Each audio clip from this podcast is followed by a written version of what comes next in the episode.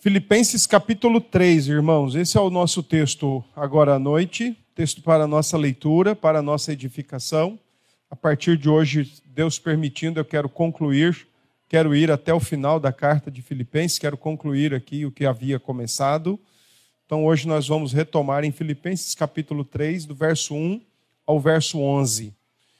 Capítulo 3 de Filipenses. Quanto ao mais, irmãos meus, alegrai-vos no Senhor a mim não me desgosta, e é segurança para vós outros que eu escreva as mesmas coisas. Acautelai-vos dos cães, acautelai-vos dos maus obreiros, acautelai-vos da falsa circuncisão, porque nós é que somos a circuncisão, nós que adoramos a Deus no espírito e nos gloriamos em Cristo Jesus e não confiamos na carne. Bem que eu poderia confiar também na carne.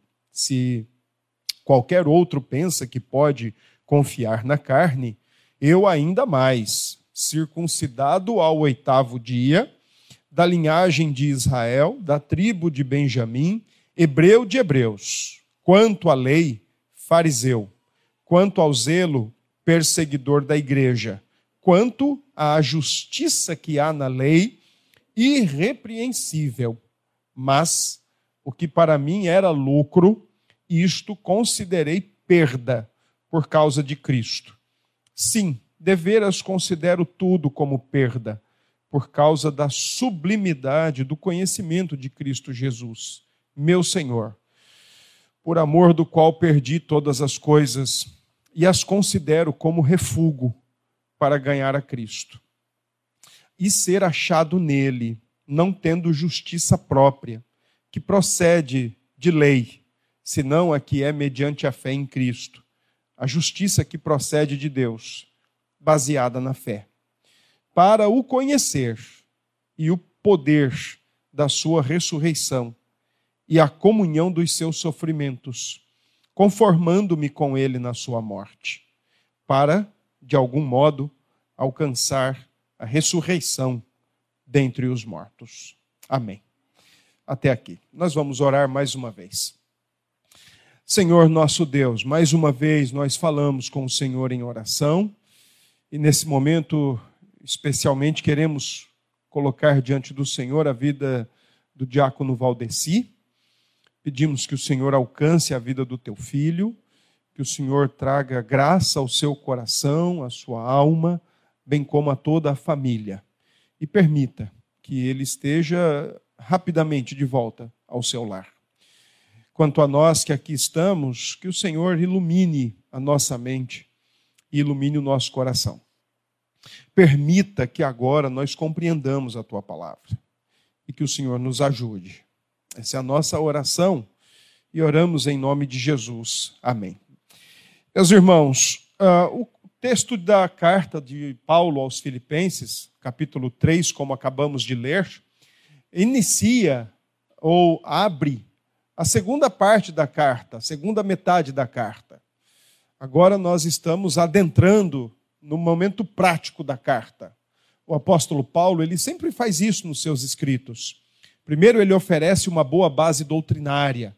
Sempre que ele faz isso, ele usa a maioria dos seus verbos no indicativo, o que significa que ele está tratando de verdades, verdades fatuais, verdades espirituais eternas. Ele está tratando de absolutos. E sempre que ele então inaugura ou ele inicia agora a segunda parte da carta, ele lança a mão, ele utiliza-se de muitos imperativos, de muitas ordens específicas e pontuais, no intuito de dizer ao seu povo como eles devem viver a vida, baseado naquilo que foi ensinado, em termos de verdades afirmativas.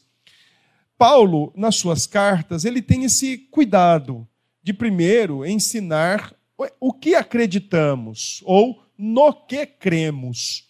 E em seguida, ele então parte para ensinar o que fazemos ou o que praticamos com o que cremos.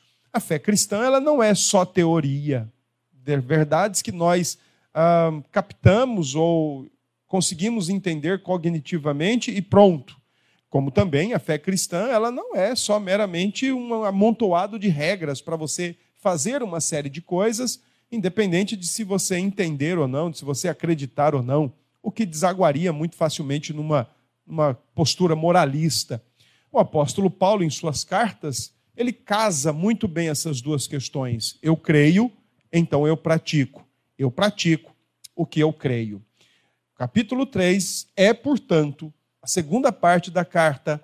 É a carta, é ela trata agora dos aspectos práticos e não é à toa que o primeiro versículo do capítulo 3 inicia-se exatamente com um imperativo: alegrai-vos no Senhor. Porque os motivos todos para que o cristão se alegre no Senhor estão todos registrados nos dois primeiros capítulos. Para Paulo dizer alegrai-vos no Senhor, não foi nada tão muito difícil. Afinal de contas, o apóstolo Paulo entende muito bem como é que deve ser a vida de um cristão e como deve ser a vida cristã nesse mundo, a despeito das suas circunstâncias e dos seus momentos do dia a dia. O apóstolo Paulo, quando escreve essa carta, ele estava preso em Roma, ele não estava livre, transitando ou em nenhum trajeto missionário, ele estava preso, ele estava recluso mesmo na capital do império, aguardando ser julgado naquilo que seria o seu primeiro julgamento. Quando Paulo escreve Filipenses, outras cartas são escritas conjuntamente: Efésios, Colossenses e Filemão. Filipenses é uma carta muito querida e muito apreciada. Afinal de contas, é uma carta escrita para uma igreja muito solícita ao apóstolo Paulo, uma igreja que sempre acompanhou o apóstolo Paulo, apesar das suas poucas condições financeiras, materiais, mas foi uma igreja que sempre apoiou o apóstolo Paulo, sempre andou com o apóstolo Paulo em suas viagens missionárias, coletando e remetendo ofertas para que Paulo pudesse se manter exclusivamente pregando o evangelho de Jesus. Era uma igreja também muito querida, e o amor de Paulo por esta igreja pode ser percebido nesse capítulo que nós fizemos a leitura. O capítulo que nós fizemos a leitura, ele basicamente tem uma ideia muito central. O apóstolo Paulo está alertando os seus leitores sobre a presença, a realidade e a atuação de falsos mestres. Tema esse que eu retorno daqui a pouquinho. Primeiramente, eu quero chamar a atenção dos irmãos para o primeiro versículo, porque ele pode sim ser compreendido de acordo com algumas versões, algumas versões nossas em português separam o versículo 1 do versículo 2, acreditando que pode ser aí, de fato, duas ideias diferentes. Por exemplo, o primeiro versículo, uma exortação à alegria, enquanto dos versículos 2 em diante, uma exortação no tocante a falsos mestres.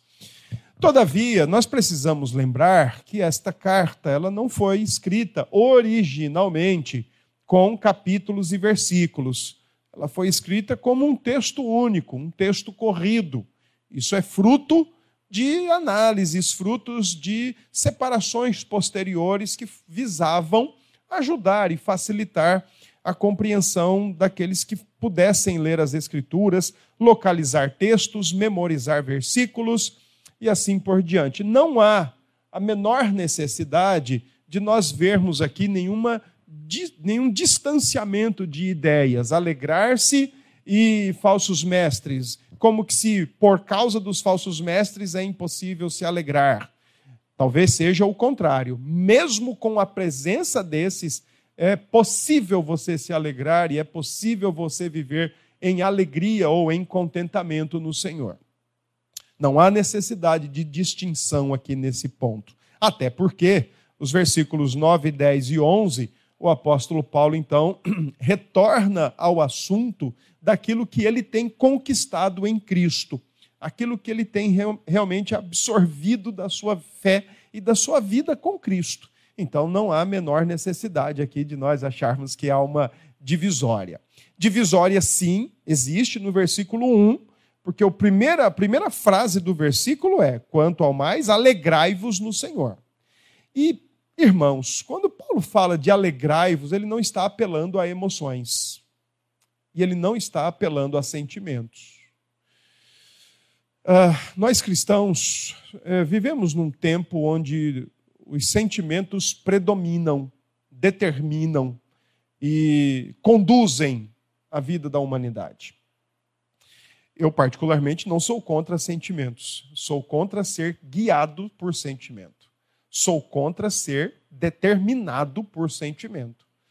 Sentimentos são coisas importantes na nossa vida. Sentimentos, nós os temos, primeiro, porque Deus nos fez com sentimentos, com emoções. Segundo, temos sentimentos, o que nos distingue de qualquer outra criação da face da terra. Somos imagem e semelhança de Deus. Então, isso é uma marca é, registrada, isso é uma marca importante na vida humana, uma característica importante do ser humano. Todavia, nós não fomos criados para sermos conduzidos por sentimentos. E é exatamente isso que o apóstolo Paulo não está ensinando aqui. Que nós devemos nos alegrar e que esta alegria remete-se à ideia de sentimentos ou de emoções. É bem diferente, inclusive. A ideia que Paulo usa não é simplesmente de você estar alegre. Afinal de contas, se fosse isso que o apóstolo Paulo estivesse ensinando, de você se alegrar o tempo todo no Senhor, nós teríamos que lidar com um problema. O próprio Cristo não se alegrou o tempo todo. Nós podemos encontrar nos evangelhos momentos em que o Senhor Jesus esteve triste, momentos em que ele esteve abatido, momento em que ele teve, esteve irado, sem contudo, em nenhum desses cometer um pecado sequer. Então nós teríamos um grande problema para explicar aqui. Como é que Paulo nos manda uh, nos alegrarmos o tempo todo, ou seja, estarmos com as nossas emoções de êxtase e de felicidade lá em cima, quando o próprio Deus encarnado não esteve. Então nós teríamos um problema para resolver aqui e com certeza esse não é um tipo de problema que Paulo quer levantar com a sua fala. Mas o que Paulo quer dizer aqui, especialmente a partir do termo grego que ele usa, não era um termo grego reportando-se à ideia de mero sentimento ou de mera emoção. Mas o termo que Paulo usa traz em seu significado, em seu ensino, a necessidade de se assumir uma postura de alegria, mas de contentamento em Cristo, independente da circunstância, independente da situação. Paulo, então, não está aqui ensinando que nós devemos viver com as emoções lá em cima, o tempo todo. Até porque a nossa vida, ela não permite isso. Esse mundo não permite isso. O mundo caído não permite isso. A realidade de vida nesse mundo não permite isso. E nós também, mal treinados como somos, mal instruídos como somos, também não permite isso. Agora, existe uma séria confusão na nossa vida em que às vezes nós queremos conduzir a nossa vida cristã pelo sentimento e não pela obediência. Quando Deus diz para nós, por exemplo, amarmos o nosso próximo, se nós dizer, dissermos, ah, eu, eu não sinto que amo, então eu fico na minha. Nem tudo Deus espera que nós sejamos conduzidos por sentimentos. Obedecer precede o sentir. Se fosse assim, então Pessoas às vezes têm dificuldades nas suas relações, dentro de casa, dentro da igreja, precisam se consertar e fica um de um lado: olha, eu sinto que você não está arrependido, ou eu sinto que ainda não é hora de pedir perdão, e colocam seus sentimentos acima dos mandamentos. E se escondem atrás de sentimentos quando é para obedecer, independente se está sentindo ou não. Ah, mas isso não seria hipocrisia? Depende. Você quer conquistar o favor de quem? Se é para conquistar o favor de Deus, obedeça. Agora, se é para conquistar o favor e o holofote humano pode até ser que seja hipocrisia. Então, quando Paulo diz no versículo 1, alegrai-vos, é, ele, não está te, ele não está nos orientando ou nos ordenando o seguinte: olha, olha que interessante. A maneira como está construído o termo, então, dá a ideia de um estilo de vida, um ato contínuo, o tempo todo para todos. Então, Paulo não está ordenando um estilo de vida, um ato contínuo, o tempo todo para todos, com a emoção lá em cima e os sentimentos lá em cima. Mas Paulo está ordenando ato contínuo, tempo todo para todos, contentamento no Senhor Jesus, fruto de que tudo que Cristo nos deu é suficiente para a nossa vida.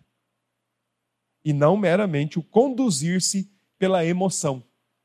Até porque basta perdermos algo ou perdermos alguém, dependendo da estima, nossa emoção ou nosso sentimento que estava lá em cima pode vertiginosamente descer. Então, prestem atenção no versículo 1. Paulo não está nos ensinando que as nossas emoções e os nossos sentimentos devem estar lá em cima o tempo todo. Mas Paulo está nos ensinando que nós devemos assumir uma postura continuada de gratidão e de contentamento como resultado de tudo aquilo que Cristo já fez, conquistou e nos deu. Do versículo 2 até o versículo 7, então o apóstolo Paulo lança agora a sua questão problemática. E ele retorna a esse assunto. É por isso que no, no, na segunda parte do versículo 1, ele diz: Olha, eu vou falar de novo a mesma coisa.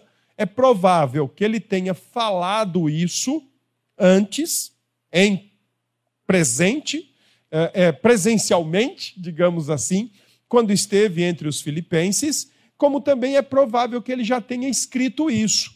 Uma, um bom indício, Filipenses 1, 27. É um indício que ele já tenha escrito algo sobre falsos mestres. Mas agora ele retorna então ao assunto, e é por isso que ele diz: Olha, a mim não me desgosta, e é para a segurança de vocês que eu vou escrever as mesmas coisas. E as mesmas coisas são exatamente essas que estão nos versículos 2 e 3, especialmente nesses dois versículos. Primeiro, aqui o apóstolo Paulo, apesar dele não nos dizer a identidade dos falsos mestres, nós podemos compreender que eram judeus. Agora, vamos lembrar que na época de Paulo, Paulo quando escreve essa carta é por volta de 60, 62 depois de Cristo. E alguns anos antes, finalzinho ali da década de 40, Paulo escreve a sua primeira carta aos Gálatas. Os filipenses são resultado da segunda viagem missionária de Paulo. Os Gálatas são resultado da sua primeira viagem missionária. Então, entre uma viagem e outra, tem uma pequena distância de tempo, mas entre uma carta e outra tem uma distância de tempo um pouquinho maior. Até o ano 63, 64 depois de Cristo, os principais inimigos da fé cristã foram de fato o judaísmo, especialmente os judaizantes. A perseguição romana, ela é fruto do ano 64 em diante. Então, quando Paulo está escrevendo aqui o texto, e os termos que ele usa. Por exemplo, quando ele fala cães, maus obreiros e falsa circuncisão, são termos que ele está usando para identificar os seus inimigos. Embora ele não esteja dizendo quem são, eu particularmente creio que eles são judaizantes e não meros judeus. Qual a diferença? Bom, a diferença é a seguinte: etnicamente falando, nenhuma diferença. Os dois grupos eram judeus. Entretanto, os judaizantes, além de serem judeus, eles eram convertidos a Cristo Eles tinham de alguma forma reconhecido a Cristo, porém, eles acreditavam que somente Cristo não salvava. Eles acreditavam que, que aquilo que Cristo tinha feito na cruz era verdadeiro, era de fato real, mas era parcial, era incompleto. E então, para completar o que Jesus tinha feito na cruz, e então poder assegurar o coração de um cristão da sua salvação, eles então ensinavam o quê? Que era necessário observar a lei de Moisés e observar os ritos, especialmente o da circuncisão. Os judaizantes, ao que tudo indica, a primeira viagem de Paulo na região da Galácia, Paulo saía de uma cidade, os judaizantes chegavam atrás e diziam: Vocês viram Paulo? Paulo passou por aqui. Então os gálatas talvez dissessem: Sim, passou. Ele pregou o que para vocês? Olha, ele pregou que se a gente acreditar em Cristo e somente em Cristo, nós já somos perdoados dos nossos pecados e somos salvos. Esse Paulo não tem jeito. Ele disse exatamente isso? Sim, ele disse exatamente isso. Olha, Paulo é um homem cheio de boa vontade, apesar de não ser lá um apóstolo, do quilate dos outros. A primeira estratégia dos judaizantes era essa Ataque a pessoa. Se ataca a pessoa, a sua mensagem, consequentemente, desmonta. Então, o primeiro ataque deles era esse. Olha, Paulo é um cara cheio de boa vontade, apesar de não ser um apóstolo de verdade. Segundo, Paulo pregou isso para vocês. Olha, Paulo é realmente, Paulo tem muita boa vontade, mas ele não foi honesto com vocês. Ele não foi é, completamente honesto faltou ele dizer para vocês o seguinte: que é preciso que vocês observem a lei e façam a circuncisão. É por isso que quando Paulo escreve sua carta aos Gálatas, Paulo está irado. E ele diz: Olha, eu estou aqui surpreso de que vocês passaram tão rapidamente do espírito para a carne. Vocês agora estão se aperfeiçoando na carne. A questão da circuncisão. Então, esses eram os grandes problemas iniciais da fé cristã. A perseguição do império é mais da década de 60 em diante, com Nero. Quando Paulo, além do que, Filipos, por ser uma colônia romana, creio eu que ela não teria, a província romana, perdão, creio eu que ela não teria tanta dificuldade com o império. A questão, sim, são os judaizantes. Quando Paulo, então, usa essas três expressões, cães, maus obreiros falsa circuncisão. O apóstolo Paulo, ele está pegando três palavrinhas muito específicas que eram utilizadas pelos judeus e pelos judaizantes para um trato pejorativo com os gentios. E ao usar essas três palavras específicas, Paulo está dizendo aos Filipenses: nós é quem somos os verdadeiros descendentes de Abraão pela fé em Cristo, e eles, mesmo sendo judeus, são os gentios espirituais diante de Deus. Primeira palavra é a palavra cão. Era assim que um judeu étnico, de sangue, se referia a um gentio. Eu já disse aqui em outra ocasião, um judeu jamais teria um cachorro como animal de estimação. Para ele, o, o, o, cachorro era um animal asqueroso, era um animal nojento, era um animal ceboso. O judeu não teria um cachorro. Ele talvez teria outros animais, mas não um cachorro. Especialmente porque existe um provérbio, Provérbios 26, uh, o cachorro, quando ele vomita, depois ele volta ao seu vômito e lambe o seu vômito. Por isso, então, um judeu não teria jamais um cachorro. E era esse o termo cão que ele usava para se referir a um gentio. Existe um registro de oração num livro de um rabino judeu que um judeu na época orava assim: Senhor, muito obrigado porque o Senhor não me fez mulher e não me fez gentio, que é um cão.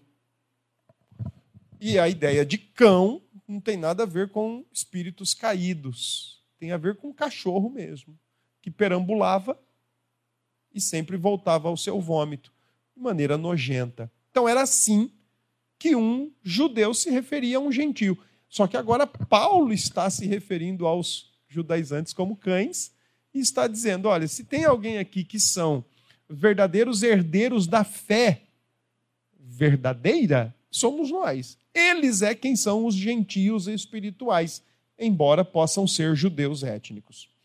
A segunda expressão que Paulo usa, a ideia de maus obreiros, é por conta do papel que eles prestam. São maus obreiros porque ensinam errado. Se ensinassem correto, seriam bons obreiros, seriam obreiros aprovados. Se ensinassem única e suficientemente a fé em Cristo, seriam bons obreiros. Como ensinam a fé em Cristo mais alguma coisa, então são maus obreiros. Ensinam um mau conteúdo e por isso prestam um desserviço. Cuidado com isso. Cuidado com esse tipo de, de assunto. Cuidado com esse tipo de ensinamento. E a terceira palavra que Paulo usa, a falsa circuncisão, é uma palavra grega diferente da palavra circuncisão que está no versículo 3. Paulo diz no versículo 3: Porque nós é que somos a circuncisão. Mas no versículo 2, Paulo diz: a falsa circuncisão, acautelai-vos da falsa circuncisão. A palavra que Paulo usa aqui é uma palavra que na época era usada, inclusive, para rituais pagãos, quando os seus, uh, seus cultuadores se mutilavam diante das imagens ou diante das divindades pagãs, falsas, criadas por homens, mas se mutilavam para poder, com aquilo, oferecer de alguma forma serviço e compromisso de lealdade às suas divindades pagãs. Então, Paulo está dizendo que esses judaizantes, por estarem circuncidados como acreditavam que estavam, na verdade, eles não estavam circuncidados. O que eles tinham era, na verdade, um sinal paganizado, porque a circuncisão externa deveria ser reflexo da circuncisão interna. Seria mais ou menos dizer o seguinte: Paulo, poderíamos trocar aqui as duas palavrinhas só para os irmãos entenderem o que Paulo está dizendo. Acautelai-vos com o falso batismo. E no versículo 3, porque nós é que somos o batismo. Que Paulo estaria dizendo, ou está dizendo no texto, é que uma falsa circuncisão é uma falsa circuncisão porque não reconhece Cristo é um rito paganizado, enquanto a verdadeira circuncisão reconhece quem é Cristo, porque aconteceu no coração, conforme Paulo diz aos Romanos, capítulo 2. O verdadeiro judeu é aquele que é circuncidado no coração e não meramente circuncidado no seu, no seu exterior. Ser circuncidado no exterior é ser equivalente a um rito pagão. Como também, talvez, nós poderíamos dizer isso. Ser meramente batizado nas águas nada mais é do que um rito pagão. Se equiparar a um rito pagão. Porque o verdadeiro batismo é o do coração, é o da regeneração, é o que acontece no interior do homem, que lava-lhe o coração, que abre-lhe os olhos para entender quem é Cristo. Por que é que Paulo diz então, cuidado com esses, cuidado com essa falsa circuncisão? E então ele diz: nós é que somos a circuncisão, porque a verdadeira circuncisão ela se relaciona, primeiro, adorar a Deus em espírito, confiar única e exclusivamente em Jesus Cristo e não confiar na carne. A verdadeira circuncisão, ela tira os olhos de você mesmo e olha para Cristo enquanto a falsa circuncisão ela olha somente para o indivíduo e faz do indivíduo aquele que deve confiar em si mesmo e nos seus esforços para alcançar qualquer coisa do próprio Deus. Jeremias 17 já disse isso. Maldito é o homem que confia no homem e faz do braço faz do braço da, faz da sua carne o braço da sua força. Quando Jeremias fala sobre isso, ele não está dizendo, olha, não tenha amizades. Se Jeremias estivesse dizendo não tenha amizades, ele estaria entrando em contradição com todo o ensino das Escrituras. O que Jeremias, na verdade, está querendo dizer é: cuidado, não confie em si mesmo, não faça da sua carne, não faça da sua força uh, objeto ou impulsos para a sua salvação. E aí no versículo 10 ele diz: Bendito é aquele que confia no Senhor. Aquele que confia em Deus. A verdadeira circuncisão, então, para Paulo e para nós, o verdadeiro batismo é aquele que tira os olhos de nós mesmos, faz com que agora nós possamos olhar e adorar a Deus em espírito. Aqui parece ter um eco de João 4, verso 24: os verdadeiros, os verdadeiros adoradores adorarão a Deus em espírito e em verdade. Os verdadeiros circuncidados ou os verdadeiros batizados confiam e dependem unicamente de Jesus Cristo os verdadeiros circuncidados, os verdadeiros batizados, não confiam em si mesmos para conquistar qualquer serviço ou qualquer benefício, melhor dizendo, da parte de Deus. Confiar na carne aqui tem a ver confiar na própria força. Bom, então os dois versículos, Paulo estabelece o problema. Cuidado com os falsos mestres.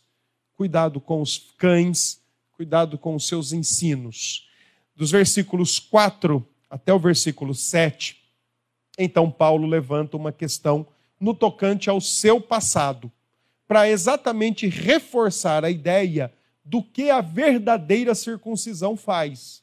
A verdadeira circuncisão, ela faz com que nós nos dispamos de qualquer mérito, de qualquer meritocracia nossa e confiemos única e exclusivamente em Cristo Jesus. Paulo usa sete afirmações que são bem importantes aqui no texto, todas elas relacionadas ao seu passado pré-cristão. Do versículo 4 em diante, então ele diz o seguinte: olha, se alguém poderia confiar na carne, esse alguém sou eu.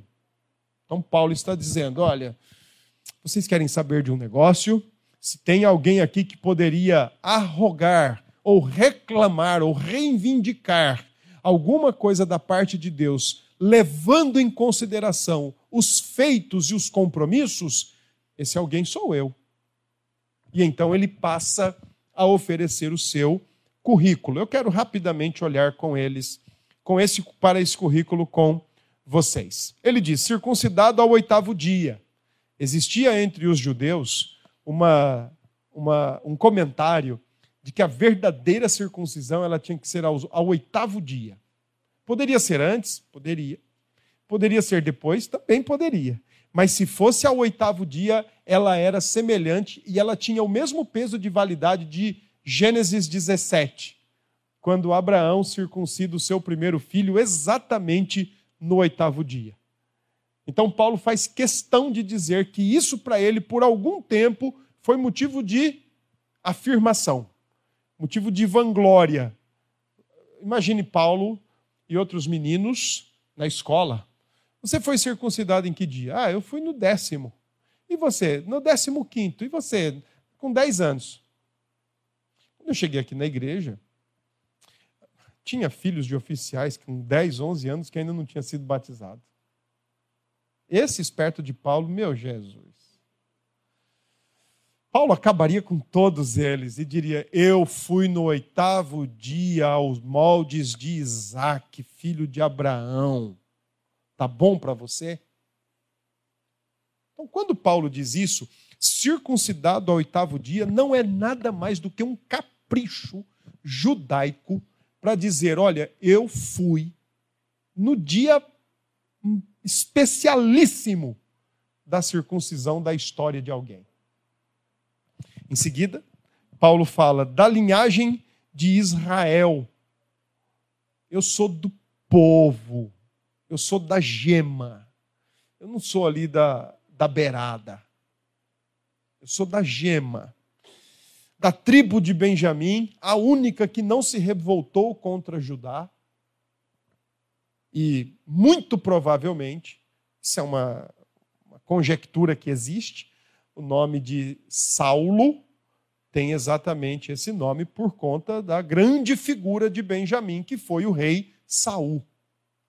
Que fazia, faria então, ou com, co, uh, uh, cooperaria para o seu, a sua afirmação.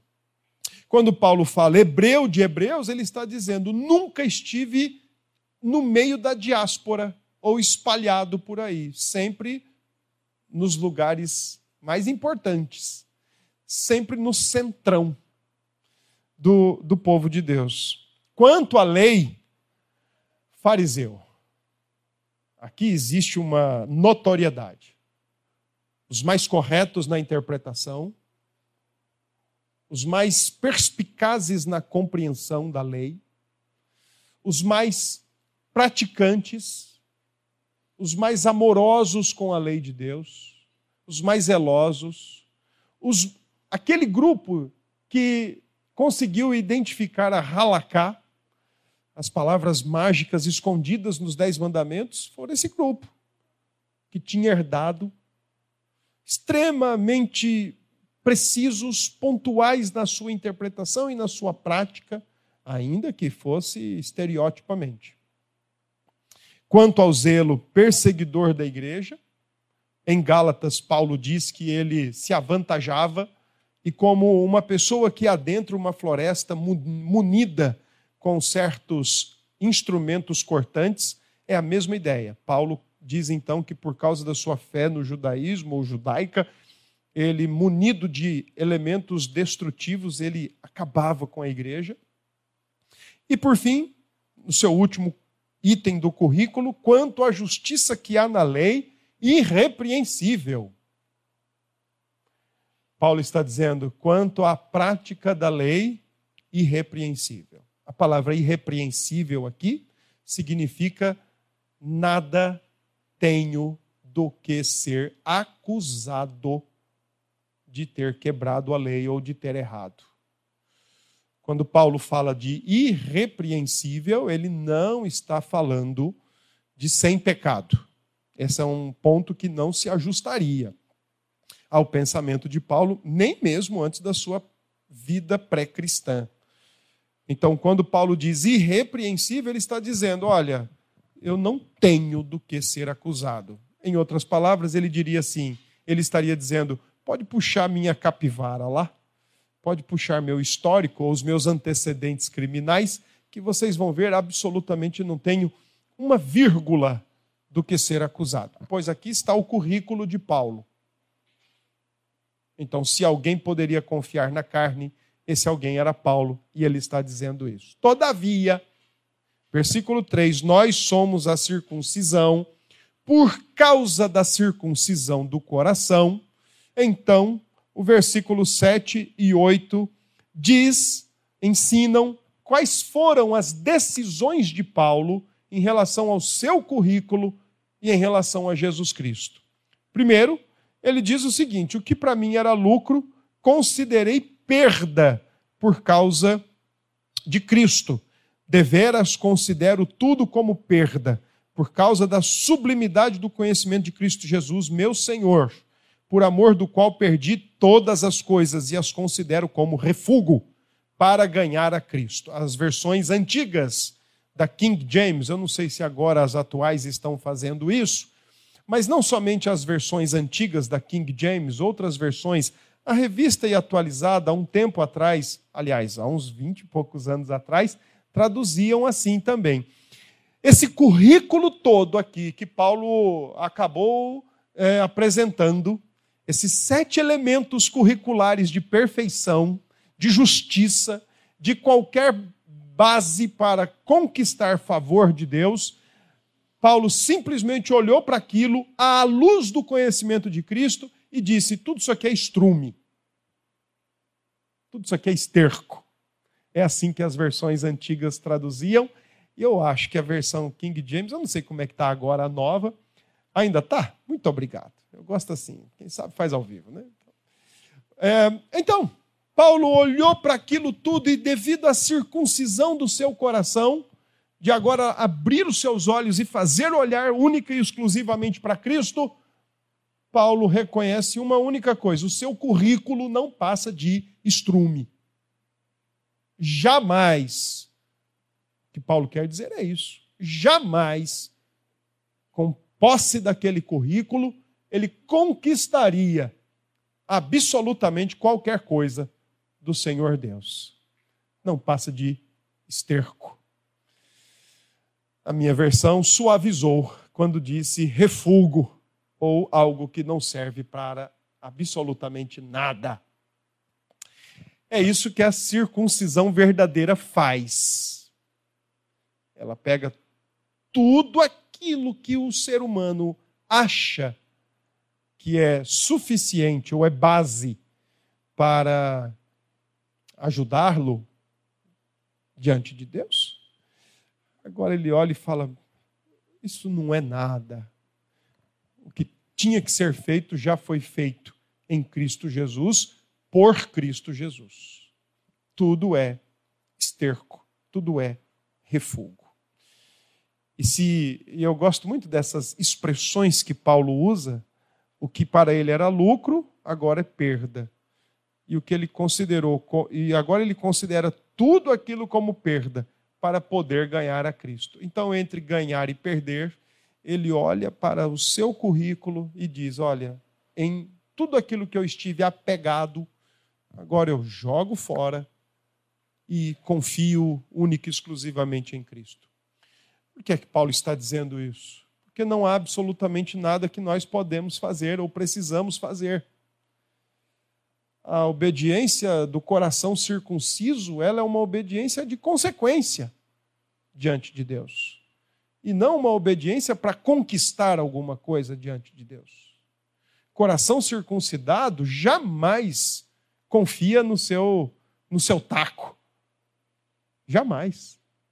Coração circuncidado confia em Deus e em Cristo Jesus. Coração circuncidado olha para a cruz de Cristo e compreende a cruz de Cristo na sua clareza. Coração não circuncidado olha para a cruz de Cristo, não compreende a cruz de Cristo e acredita que ainda falta alguma coisa para ser feito. E é exatamente esse o ponto em consideração que o apóstolo Paulo está colocando. Por fim, versículos 9, 10 e 11, então, por conta desta sua uh, postura de olhar para o seu currículo e julgá-lo todo ele uma perda de tempo e jogá-lo na lata do lixo, em razão de ganhar a Cristo ou de ter Cristo. Então, agora, Paulo coloca aqui três questões muito importantes para finalizar. Em Cristo ele consegue ou ele alcança justiça, em Cristo ele alcança santificação, em Cristo ele alcança perfeição ou a glorificação. Os versículos 9, ele diz: Olha, ser achado nele, nele é Cristo, não tendo justiça própria que procede de lei, senão a que é mediante a fé em Cristo, a justiça que procede de Deus, baseada na fé. A ideia aqui de justiça que procede de Deus é a justiça com a qual Deus resolve a vida do homem pela fé em Cristo. Pela fé em Cristo. Paulo, quando olhou para o seu currículo, ou considerava o seu currículo o máximo, quando na estrada de Damasco o Senhor o encontra, ele pega e agora entende: o meu currículo não serve para nada. Meu currículo não serve para absolutamente nada. A justiça vem do próprio Deus. Por mais que Paulo tivesse dito, quanto à justiça da lei, ou quanto à justiça que há na lei, irrepreensível, isso numa perspectiva horizontal. De fato, ninguém poderia acusá-lo, é o que ele está dizendo. Mas ainda assim, Deus poderia acusá-lo. Mas olhar para Cristo é conquistar o favor de Deus. Crer em Cristo, depender de Cristo é conquistar o favor divino, é conquistar o favor do alto. É por esse motivo, então, que Paulo diz: olha, a justiça não procede da lei. Não é obedecendo à lei que eu resolvo, mas é sendo resolvido por Cristo que agora eu vou caminhar de maneira grata. No versículo 10, Paulo diz: para o conhecer e a comunhão dos seus sofrimentos, conformando-me com ele na sua morte. Aqui a ideia é de santificação. Em Cristo nós somos santificados. A lei não santifica, a circuncisão estereotipamente não, não, não santifica. Ah, e os outros elementos que Paulo cita no seu currículo também. Nenhum outro deles é suficiente para a sua santificação, mas conhecer a Cristo. E a maneira como Paulo constrói aqui o, o texto no versículo 10 traz a ideia de um conhecimento que aumenta e um conhecimento que progride ao longo da fé cristã ou ao longo da vida cristã. Conhecimento, inclusive, que se conforma com Jesus Cristo, que se amolda à pessoa de Jesus, que é conformado à pessoa de Jesus Cristo. E o versículo 11, então, Paulo diz: para de algum modo alcançar a ressurreição dentre os mortos. Ganhar a Cristo significa alcançar a glorificação. Ganhar a Cristo significa alcançar a ressurreição do, do corpo, alcançar a vida de verdade, a vida eterna, a vida sem fim, prometida para todos quantos creem em Cristo Jesus, prometida para todos quantos dependem em Cristo Jesus e não em complementar aquilo que Cristo fez, em tentar ajudar Cristo e muito menos acreditar que podemos contribuir para com a nossa salvação. Os versículos 9, 10 e 11, portanto, trazem a seguinte questão: por que, que eu posso me alegrar? E aí eu quero que você tente entender a perspectiva de Paulo preso na cidade de Roma, junto com guardas uh, dentro da sua casa de aluguel, fora da sua casa. Paulo escrevendo essa carta aos Filipenses, ordenando-lhes que assumam uma postura de alegria continuada, mesmo em face à realidade e às investidas de falsos mestres, e que eles tivessem cautelas quanto a eles. Por que, que Paulo então diz: se alegrem em Cristo, se alegrem no Senhor. Mantenham essa esfera no Senhor de tudo aquilo que é necessário e fundamental para uma alegria continuada ou para uma, um contentamento contínuo. Exatamente por isso. Porque o perdão de pecados foi conquistado por Cristo, partilhado conosco. Porque a santificação foi conquistada por Cristo, partilhada conosco. E porque a vida eterna foi conquistada por Cristo, e partilhada conosco, por causa de Cristo e tão somente por causa dele. Irmãos, eu quero concluir aqui a nossa mensagem trazendo aqui algumas questões para a nossa fé e a nossa prática diárias. Irmãos, não se conduzam pelos sentimentos de vocês. Não se conduzam pelas emoções de vocês não se conduzam. Emoções são um terreno muito arenoso. Muito arenoso. Geralmente, quando nós falamos em sentimentos, nós estamos falando de coisas muito mais é, profundas por trás dessa palavra e mais fazem mal do que fazem bem.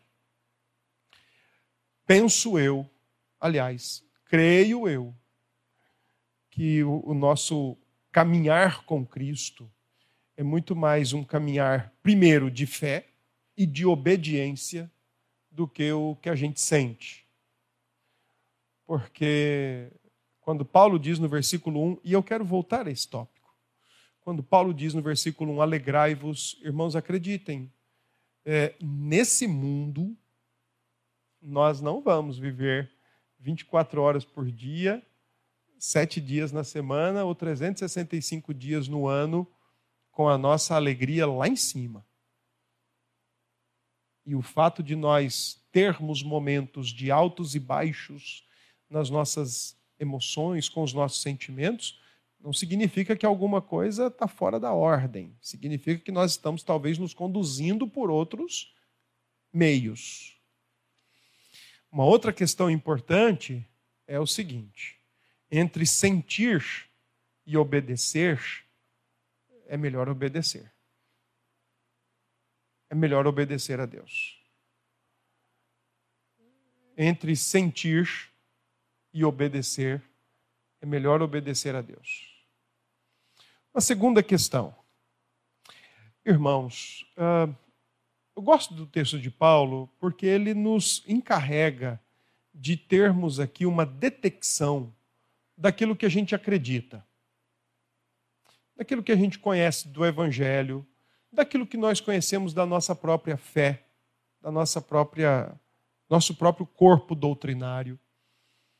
E eu fico muito pensativo e ao mesmo tempo reflexivo quando vejo os nossos cultos na quarta-feira extremamente vazios. E da mesma forma, como quando vejo também a nossa escola dominical é, se esvaziando. Porque eu, eu, eu não, não acredito, irmãos, que eu precise conhecer todos os segmentos religiosos da face da terra para poder rejeitá-los como também eu não acredito que precise conhecer, precisemos conhecer todos os segmentos filosóficos para podermos rejeitá-los. Basta a gente saber o que a gente crê.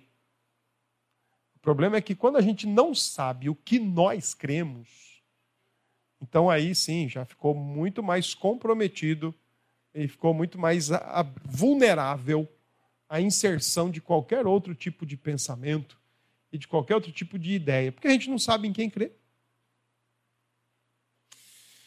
por falar em escrita uh, em prisão, é na sua segunda carta ao, a Timóteo que Paulo diz: Eu sei em quem tenho crido. Eu sei em quem tenho crido.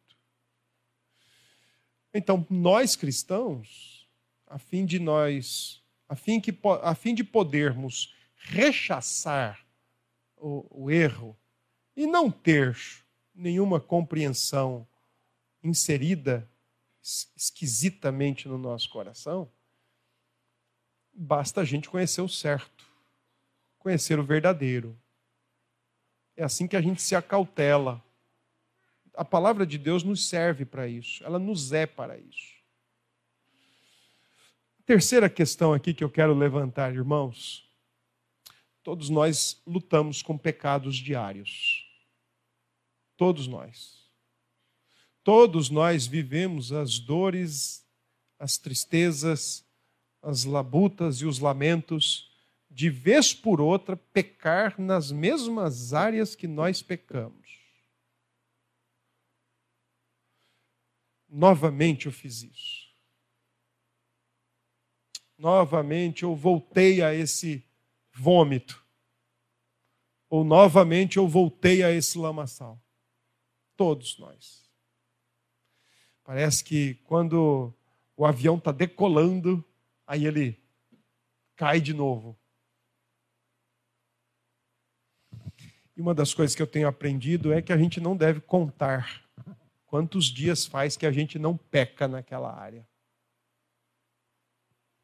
Porque isso é uma forma de confiar na própria carne para vencer os pecados do coração.